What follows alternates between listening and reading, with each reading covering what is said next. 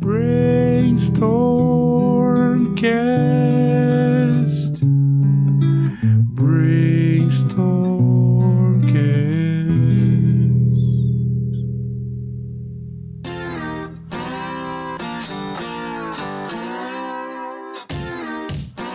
Salve, salve, monstrinhos e monstrinhas! Estamos aqui para mais um episódio do Brainstormcast, o podcast da Brainstorm and Dragons. E hoje nós temos aqui Atila Pires, Hausman Santos, Leandro Abraão e Tiago Marinho para continuar a nossa coluna, né, falando sobre o mundo de D&D. E aí, Hausman, o que, que nós temos para hoje? A gente ficou para terminar aquela relação de nações que aparecem no mapa do modo X1. É importante lembrar que esse módulo da Ilha do Medo, ele estabelece as bases do que vai ser core das aventuras do mundo conhecido do D&D clássico, né? depois chamado de Mistara, mas as nações dali. Nós terminamos nosso último episódio falando sobre a nação de Carameicos, os cinco condados também, os Emirados de Laruan, e hoje ainda falta as quatro nações para que a gente possa concluir esse arco do, do mapa geral do, do cenário. Maravilha! Então nós vamos começar por qual agora? Vamos pelo reino de Erendi. Vamos para Erendi, então. O que, que a gente pode começar falando sobre esse local, Hausman? O que, que, ele, que, que chama a atenção no primeiro momento, a, a, descrição que você tem de Eren no, cenário são de naus comerciais que rivalizariam com Tiates. Mais à frente, quando esse cenário ele for bem publicado e explicado, a gente vai ver que não vai ser bem essa pegada do local. Mas sim, a gente está falando de um arquipélago em formato de nações que ficam ao sul de Carameicos. Bem, é, o, o, que você tenta imaginar é um cenário de ilhas, ilhas paradisíacas, muitos corais, rotas de navegação e de mercado, né, de mercadores para essa região de lá. Então você já começa a imaginar uma parada obrigatória, mas um local é, de repouso, de lazer para os aventureiros é, nessa região e nesse cenário. E ele também é descrita lá no X1 tendo um magnífico palácio, né? E onde vai ter um rei e uma rainha, que seriam é, famosos heróis aventureiros. Então eles seriam regentes, mas que já foram heróis na sua história. Mas o importante do X1 já dá um, nesse sinal aí do Yerend é que ele fala que esses regentes eles são não verdadeiro poder, mas eles estão ali como figuras de poder dentro dessa nação. E fala também que o apoio ou a força dessa regência lá em Ered são baseadas nas famílias aristocráticas que estão ali, o que faria de Ered uma oligarquia. Então, é, é, essa seria a primeira visão que você vai ter no X1. Claro que quando esse cenário ele entra para as descrições dos módulos uh, da linha das gazetias, você vai ter uma, uma melhor descrição desses aspectos e você vai entender que não é apenas assim. O que foi falado aqui, ampliado, reconstruído e reformado no seu módulo. Essa é a primeira noção que a gente vai ter dessa nação de Erendi Eu achei bem chique aqui no X1 Ele fala: And the kingdom sports a magnificent royal palace carved from the pure white coral. Vapo. Vamos lá, pessoal. E o, o reino ostenta um magnífico palácio real esculpido de coral branco puro. Isso, é isso, isso mesmo? É. Inclusive, é, isso vai ser realmente uma característica bem marcante do cenário a desse ponto em diante, como o Hausman já está dizendo, que eles vão pegar essa questão de ser uma ilhas agradáveis, ilhas que é bom estar lá, você se sente bem estar lá, né, estando lá. Inclusive, eles vão é, adicionar muito o elemento de turismo, né, de safari, como sendo um lugar onde você vai brincar de ser aventureiro. Você não está indo ali realmente correr riscos, né, mas você está indo ali passar férias.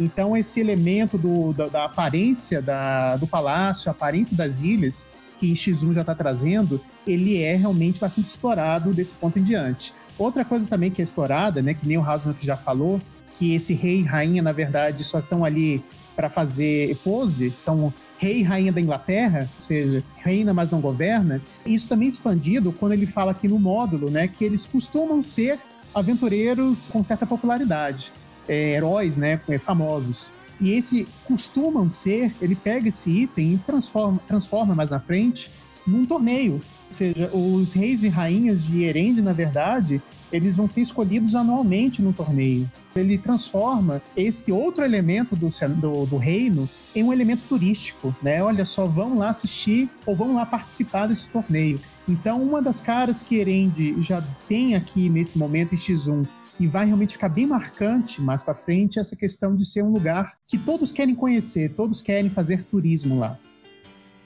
Muito legal. Um ponto forte da The Tier, e o que depois vai dar esse sabor para se jogar, é que eles é, formalizam a questão do aventureiro, né?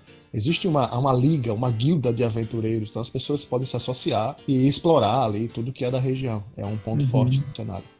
As temáticas das ilhas são muito convidativas, Samuel, tá? Quer seja você imaginar a nobreza que há na Ilha da Honra, ou você visitar a Ilha Branca, ou mesmo você estar tá na capital de Erendi, é, cada ilha do que vai ser desenvolvido para esse R&D, que por enquanto agora apenas um parágrafo, mas ele em sua forma expandida, cada ilha vai trazer uma, inclusive uma mini proposta de cenário dentro desse cenário. Parece meio lúdico, né? Todos que estão citando. Tem uma outra coisa que para mim é muito importante nessa questão de Erembi, que é a questão da pirataria. Ela vem, segue aquela linha dos temas trazidos pela fantasia, pela literatura de fantasia, a literatura fantástica da época. Então, eles colocam em Erendi também uma pegada que a literatura ali vai, digamos assim, denominar como os Merry Pirates, né? Os piratas felizes, a pirataria feliz. Então, aquela coisa de ser ao mesmo tempo engraçado, divertido, mas são piratas e cantam e, e tomam rumo, esse tipo de coisa. Ele vai, ele vai trazer um pouco disso quando ele coloca é, Yerendi para jogo, no sentido de supermear uhum. mesmo o imaginário ali dos futuros jogadores. E aí, obviamente, quando amplamente descrito, ele vai trazer essa questão da pirataria de uma forma mais completa.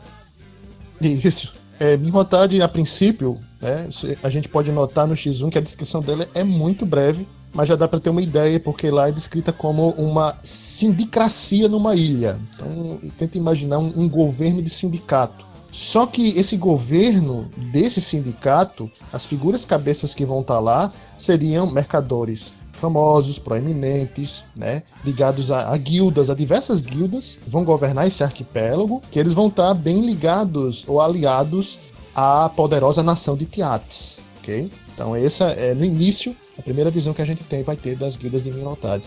Maravilha. É, e agora, na sequência, nós vamos ter Minhotad. É isso? E aí eu queria colocar uma coisa antes da gente pular e pegar o um gancho na fala do Atila em, em Daroquim. Enquanto a gente tem Daroquim e Karamei como ótimas nações para se começar uhum. uma campanha, na minha opinião, Ierendi é uma, um ótimo local, uma ótima nação para se terminar uma campanha, se terminar uma jornada. Então é um ótimo local para que você possa encerrar a carreira daquele seu aventureiro, por exemplo, se tornando rei num torneio, por exemplo, ou ainda se aposentando nas ilhas tropicais paradisíacas, né, vivendo um, um, um, digamos assim, uma aposentadoria de regozijo em locais paradisíacos. Então, eu, a minha aposta é muito nessa, assim. Erendi é, sem sombra de dúvidas, um ótimo local para encerrar uma grande jornada.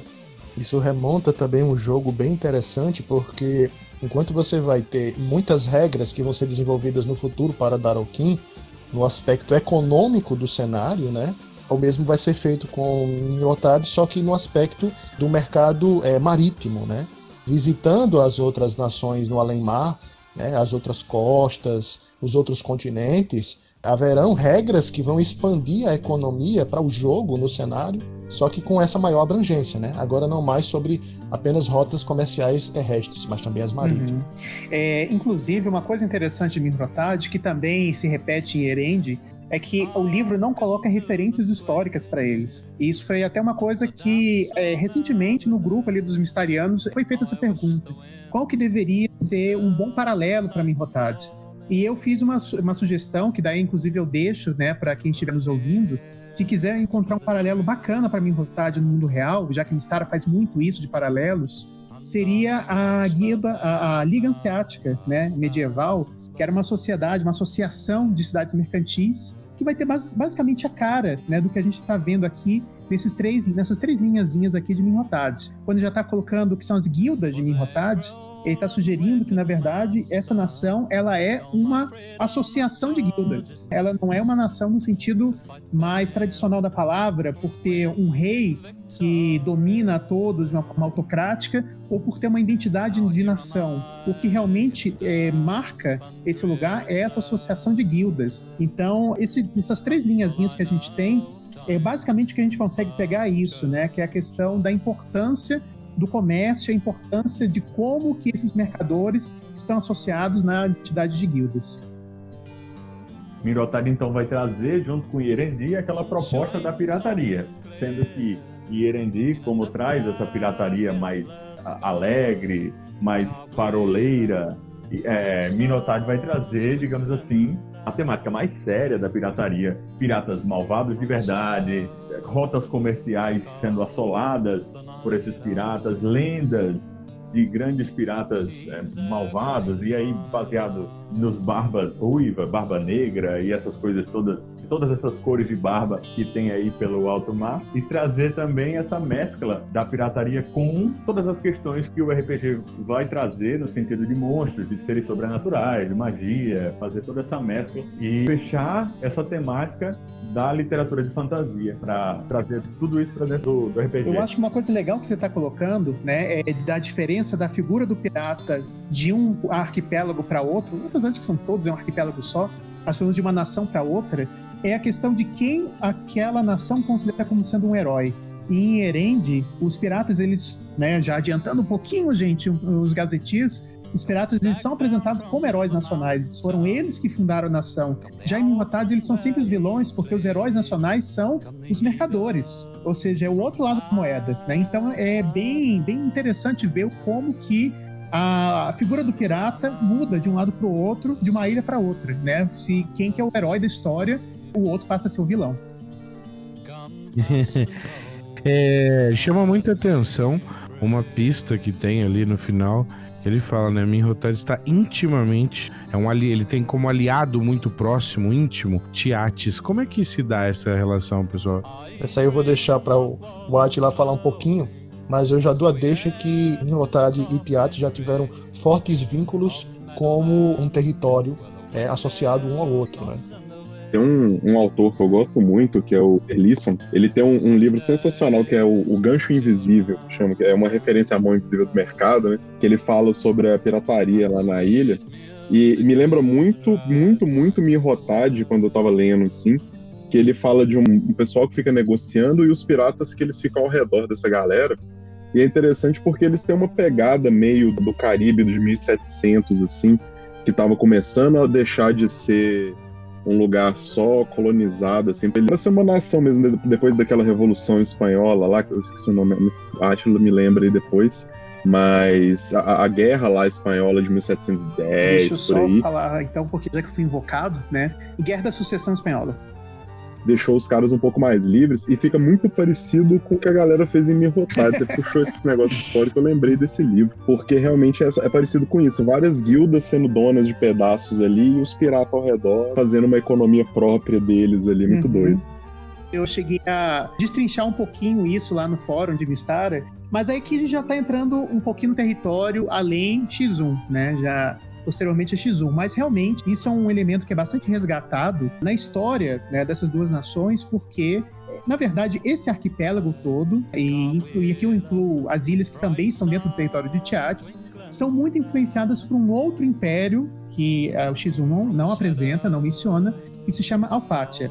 E isso, essa, esse imperialismo, vai acabar resultando em nações eh, formando identidades próprias, né? Minhotad e Erend posteriormente e Tiates, e isso vai também acabar resultando em uma história compartilhada entre eles. Para não sobrecarregar o, o, ouvinte com elementos que não estão constando em X1, por enquanto vou falar que realmente é uma relação comercial, que a gente tem basicamente no ano 1000, né, entre Minhotad e Tiates, uma aliança comercial, ou seja, de certa forma ali o Tiates limpa o caminho e Minhotad traz o dinheiro, né, ou traz as mercadorias atrás. Inclusive, a gente vai ter aí nos almanacs, especialmente os almanacs eh, dos fãs, pois até mesmo a incorporação de Minhotad ao território de Tiates. Mas por enquanto, no ano 1000, eh, na era eh, dos módulos X, o que a gente tem é uma aliança comercial, realmente. Maravilha. Prosseguindo agora, mestre Hausman, o que, que nós temos por aí? A gente tem agora o Império de Tiates. É, ela né? mesma, né? Tiates. a própria, né?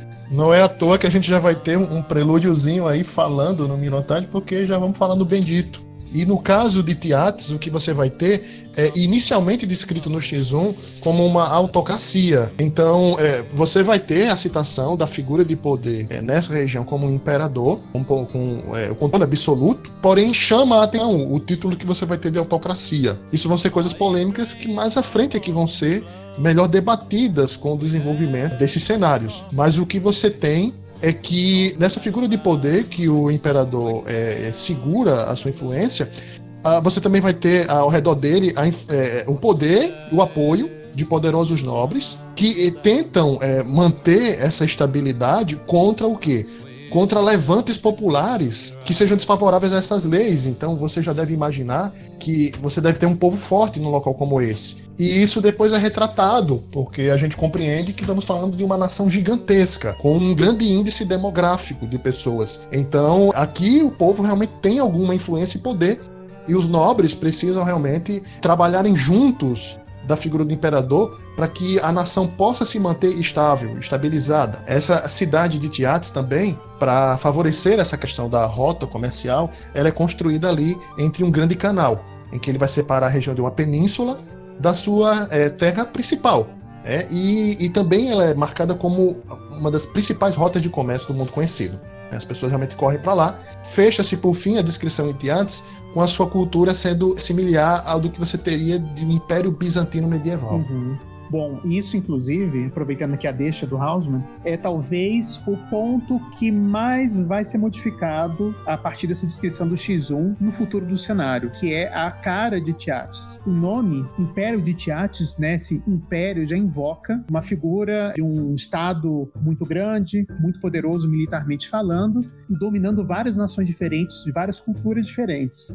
Isso, naturalmente, vai remeter a Roma, talvez um dos principais, principais referências que a gente tem de império Império. Roma é justamente o que eles estão pensando quando eles criam Tiates. E eles deixam bem claro isso quando eles colocam embaixo o Império Bizantino Medieval. Ou seja, eles estão pegando a versão medieval de Roma, que é o Império Bizantino. Só que isso depois, para quem for acompanhar a nossa conversa, né, mais para frente, quando chegar nessa parte, vai ver que na verdade a representação de Tiates ela é alterada ao longo dos módulos. Você vai ter no primeiro momento ali uma representação de Bizâncio, inclusive quando Hausmann fala né, de autocracia, eu acho bem relevante, porque a palavra autocrator é literalmente a tradução grega da palavra imperator, que é a palavra latina que a gente chama hoje de imperador. Então, é, o Império Bizantino ele tem muito essa cultura grega, apesar de ter uma camada romana ali por cima. Mas, mais para frente, a gente vai ver Tiates sendo representada como literalmente o Império Romano, ali da época de Augusto e dos primeiros imperadores, tanto na questão do vestuário quanto na questão dos equipamentos, misturado com o elemento medieval. Então a gente vai ter ali um híbrido. E em muitos momentos a gente também tem um equivalente do Império de Tiates com o Sacro Império Romano, que é outro império que não é o Império Romano, mas é um estado medieval alemão que pegou para si aquele nome de Império Romano. Então, assim, a gente tem representado aqui, nesse primeiro momento, uma figura, mas ela realmente vai ser descaracterizada mais para frente. É, é interessante ver, e aí, do meu ponto de vista, que pode ser até um pouco polêmico, e eu particularmente gosto muito disso, é que Tiates ele traz uma pluralidade do que a gente entende por Roma. E esse é o interessante, porque enquanto jogador eu fico pensando, poxa, eu quero jogar alguma coisa sobre Roma. Não tem problema. Tiates tem todos os períodos romanos em um único lugar. Então, isso para mim é muito, muito sensacional, porque se você foi buscar alguma referência no RPG de Império Romano, qualquer época que seja, vai existir lá em teatro em algum momento. É engraçado, mas isso é um problema também, porque a partir do momento que você leva em conta que Tiates, aqui desde o X1 já deixa claro que Tiates é a grande potência da, do mundo conhecido, você esperaria que os valores, a cultura, a moda de Tiates estivesse espalhado por toda a área. E você vê que, na verdade, Carameicos é muito medieval, inclusive medieval com uma cara bem de Rússia, né? bem de é, Grão-Ducado da Moscóvia, né, que vai se tornar Rússia mais para frente. Você também tem Daroquim, mas Daroquim é muito medieval, Glantry é muito medieval, então destoa um pouquinho, né? Eu acho que, agora é minha opinião, opinião polêmica, né? Já que a gente está sendo polêmico, então vou ser polêmico. Eu acho que Tiates, enquanto Roma imperial, daquele aquela cara bem que a gente está acostumado de imaginar, ia casar muito legal, ia casar muito bem se você fizesse uma campanha histórica no cenário. No passado de Tiates, né? por exemplo, quando Tiates estava se tornando independente de Alfátia ou algum outro momento desses. E eu acho que realmente a gente conseguisse resgatar essa cara bizantina, ou especialmente de Sacro Império Romano, o cenário fica mais coerente. Ou seja, é como se eu estivesse dizendo assim: olha, essa parede é azul, e na verdade essa parede é branca. E, mas, eu, ó, mas essa parede estou dizendo que é azul, acredite que ela é azul, mas você está olhando que ela é branca. Então, assim, eu pessoalmente, né, e daí cada um vai ter a sua própria interpretação, eu acabo saindo um pouco do jogo quando eu vejo isso e não me parece coerente. Então, por um lado, eu acho muito fantástico mesmo você poder ter essa maleabilidade de Tiates, de poder ser a Roma Imperial, de poder ser o Império Bizantino Medieval, ou poder ser o Sacro Império Romano, tá tudo lá, mas ao mesmo tempo acaba que me atrapalha, né, de, de me imergir no cenário. Essa temática variada aí né, é, é interessante ser abordada pelo Átila. Alguns escritores, mais tarde, como John Niffel, né, vão trabalhar em módulos com aventuras em teatro depois que a gazetia, depois que o cenário é razoavelmente descrito.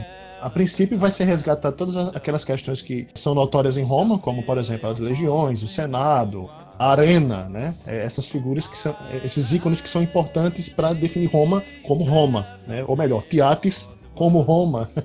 Mas eu, eu, recomendo ao ávido jogador ou narrador que estiver especulando no futuro jogar uma aventura em Tiates que a linha cronológica do cenário, tanto a linha oficial como a linha fanônica que segue sendo desenvolvida pelo site oficial do Mistara, ela vai trabalhar com esses aspectos que a princípio podem parecer conflitantes ao jogador ou narrador, mas vão alinhar isso em uma proposta evolutiva então, uh, você vai ter pelo menos aí de material jogável do cenário, fora o que você pode criar com a, a cronologia já passada de teatros, já é, marcada. É a cronologia desenvolvida em jogo e em aventuras, em módulos. Você vai ter aí uns 20 anos, pelo menos, de sucessivas mudanças e processos evolutivos. Então, isso vai mostrar uma certa distinção e mudança de como esse governo, regime ou estrutura vai melhorando, se aperfeiçoando, se modificando mas ao mesmo tempo o material vai dando abertura ao narrador para que ele possa ajustar a campanha de teatros a um melhor estado progressivo do que ele queira estabelecer como teatros para o seu cenário de jogo. Maravilha. Tiago? Tiates, eu confesso que é o lugar que eu menos gosto de Mistar, assim, é engraçado. Ele é tão grande, tão, tão medieval, assim, tão a cara do negócio, né? Mas é, a, a, coisa que eu mais lembro de lá são os exércitos chatianos, né? E te, eles têm uma pegada paladínica, assim, que ela é bem legal, mas acho que vocês só vêm lá no Gazetir, lá na frente, né? Que é um, uma coisa que acho que a gente vai, vai, falar em outro ponto. Mas o, curiosamente, o primeiro personagem que eu joguei, ele era um, um soldado de, de Tiates. Ele foi um paladino de força 12, foi uma vida muito sofrida. Né? força Maravilha, cara. Acho que toda vez que surgiu uma dúvida se vale a pena ou não elaborar uma campanha de teatro, você lembra daquela velha frase, né? Em Roma, faça como os romanos, né? Então. seja lá qual romano isso possa significar, né? Mas é, é, só partindo já, estamos chegando no nosso final, né, Hausman? Agora, então, a última nação, e eu vou deixar você fazer a apresentação dela, porque eu não, não sei ler esse nome, não. Olha, eu posso estar errado, mas eu costumo pronunciar como Tanegiot, tá? É, é uma região de arquipélagos, o arquipélago de Tanegiot. Ele fica ali em uma cluster de ilhas. É, ali você tem mil milhas, né?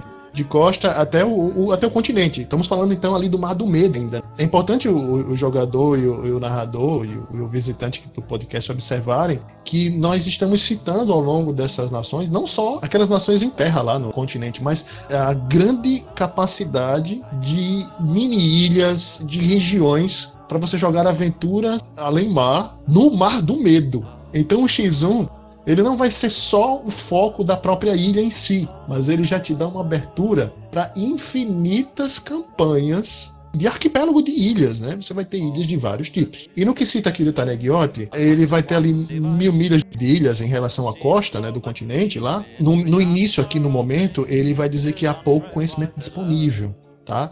Mas dizem que ah, nessa ilha há muito mito e muita superstição que está lá enterrada naquele local. Muitas coisas que aconteceram, é, resquícios de povos, civilizações, ruínas, então, a ideia inicial aqui é te gerar um, um mar, entre aspas, de mistério, para que os jogadores possam ser imergidos nisso à medida que eles vão se aventurar nessas regiões de ilhas. Futuramente haverá descrições desse local como rota comercial e os locais mais próximos que são usados de rota marítima. Mas a ideia inicial que a gente tem aqui no X1, pelo menos quando fala no Tagiot, é: olha, você jogou o X1, há uma infinitude de ilhas, então Neguiote pode ser uma, mais uma opção, e nessa você com certeza vai poder criar as suas próprias versões de, de mitos, superstições, lendas e criaturas para poder jogar mais outras aventuras na pegada de X1 ou melhor.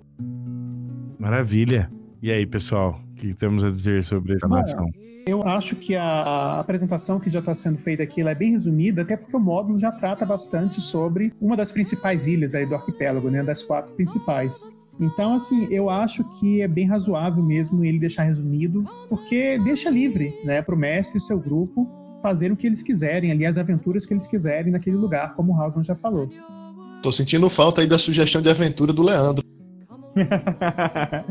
ah.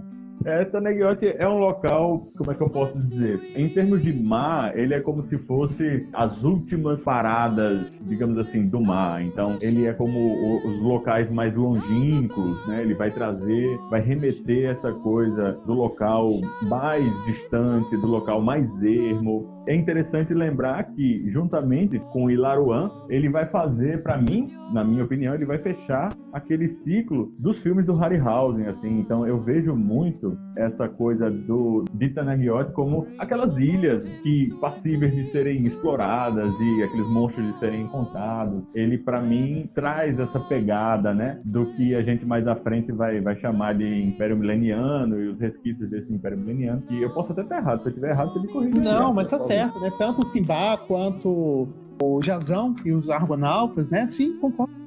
Isso, exatamente. Nessa linha aí de Jazão dos Argonautas e trazer um pouco desse Simba, para que você possa mesclar realmente, fazer aquela boa salada, aquela salada que nós falávamos lá em Laruan, que é você ter o Viking, você ter o, o árabe, você ter o Swashbuckler, todos eles juntos explorando ilhas, e, digamos assim, enfrentando monstros gregos. Então, isso para mim é o supra-sumo do crossover da literatura fantástica que o jogador à época ele poderia imaginar, sonhar jogar isso. Então, realmente é elevar o fantástico ao extremo.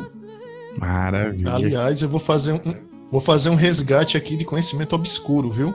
Vixe. Não é à toa que alguns suplementos de Mistara mais à frente vão retratar o próprio Simba como o imortal do cenário. Haja vista a influência dele na literatura e eu acredito que até dos filmes mesmo. Isso. A, a relevância como ponto de referência à época. Isso, Sim. isso. Bom, isso eu acho legal essa trazendo essa questão dos filmes, porque é que nem o que eu falei logo no comecinho, que é a Ilha do Medo, na verdade, ela é um retrato do que os filmes apresentam da Ilha Skull Island, né? Me parece ser uma coisa muito interessante, porque, como tá dizendo aqui, né? Fica mil milhas da costa do continente principal. Então, se os aventureiros estiverem saindo do continente principal, tem toda uma aventura marítima aí, né? Que pode ser abordado, né? De certa maneira, navegação de alguma maneira e tal.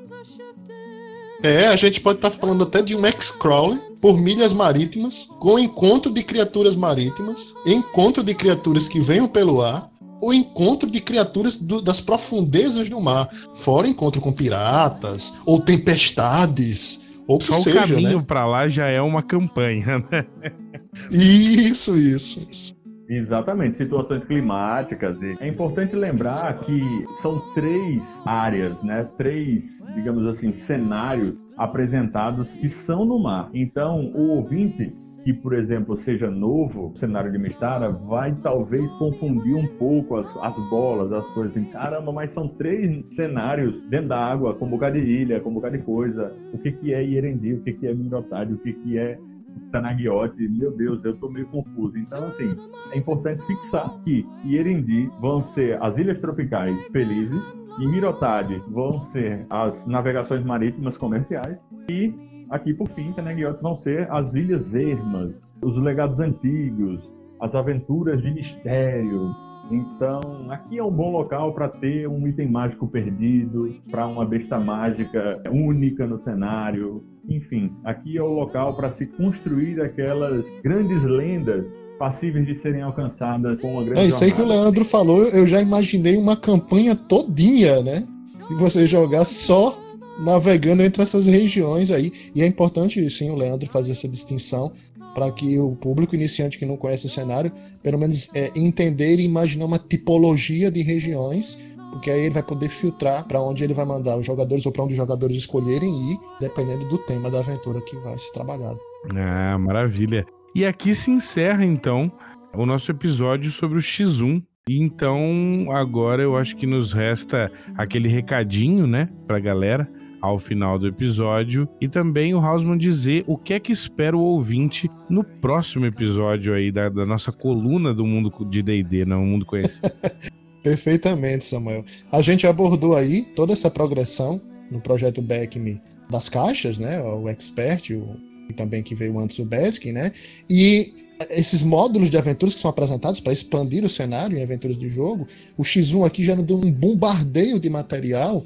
Nosso próximo episódio, nós vamos continuar isso, só que nós vamos agora além do X1. Né? Nós vamos observar também os módulos da série X, ou seja, os módulos que foram projetados para essa caixa expert de níveis 4 a 14, aonde nela vão ter propostas de aventuras, aonde o jogador vai poder conhecer outras regiões desse cenário do mundo conhecido, mais tarde chamado Mistara.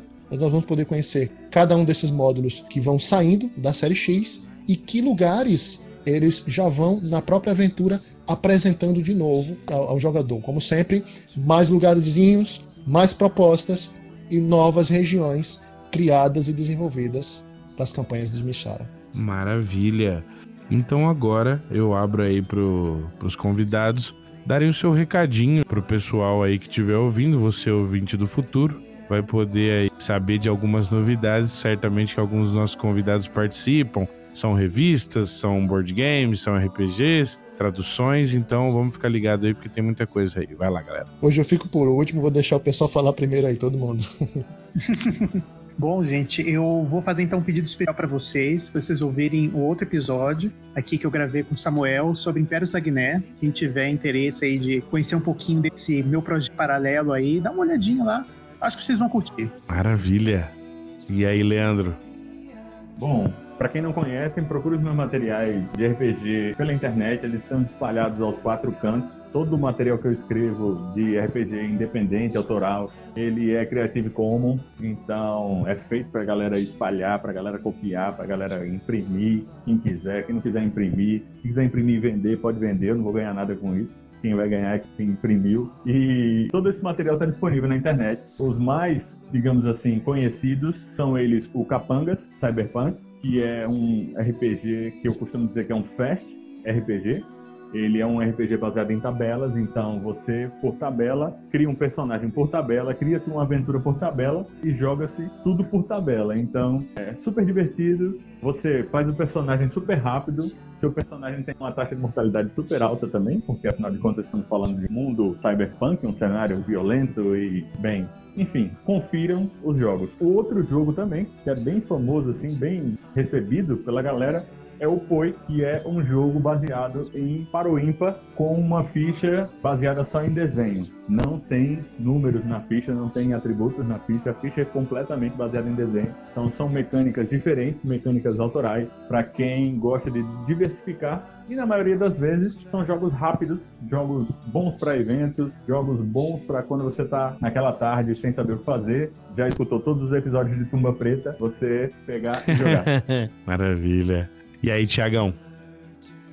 Cara, convidar a turma aí para conhecer a minha editora, né, Secular Games. A gente tá sempre mexendo aí com alguns RPGs novos. A gente trouxe recentemente Apocalypse World, a gente tem lá o Dungeon World também, que tá mais nessa pegada do D&D. A gente tá vai começar a trazer algum material novo agora no meio do ano. A gente tá formatando alguns lançamentos aí mais digitais, né? para seguir essa. A gente tá com um pouco de dificuldade com, com gráfica, com esse tipo de coisa aí por causa da pandemia, né? Então a gente tá tentando lançar alguns jogos digitais para a turma poder jogar em casa, poder ler fácil no computador, baixar rápido e poder jogar com os amigos aí online também, né? Um deles é inclusive o Sundred Lands, o Terras Estilhaçadas. O primeiro módulo dele é, é exatamente para você jogar online. É uma ideia bem interessante que você é um cara no, perdido no, na jornada e os seus amigos online te falam o que, que, vai acontecer. É bem legal a sacada do jogo. E também convido vocês a conhecer o jogo do Atila também, que é muito legal, e o do Leandro, que é muito legal. Maravilha, Hausman. Bem, como sempre, eu vou aconselhar o pessoal a visitarem, conhecerem as duas páginas do Facebook que a gente tem aqui no Brasil, voltado ao conteúdo de Mistara. Uma é o Fãs do Carameicos, pode procurar lá no Facebook, você encontra a comunidade. O foco lá é informar e divulgar sempre as novidades no cenário do Carameico. E também tem a página dos fãs de Mistara aqui no Brasil, carinhosamente chamada aí pelo pessoal que abriu, criou a página como Mistério de Hausman, né?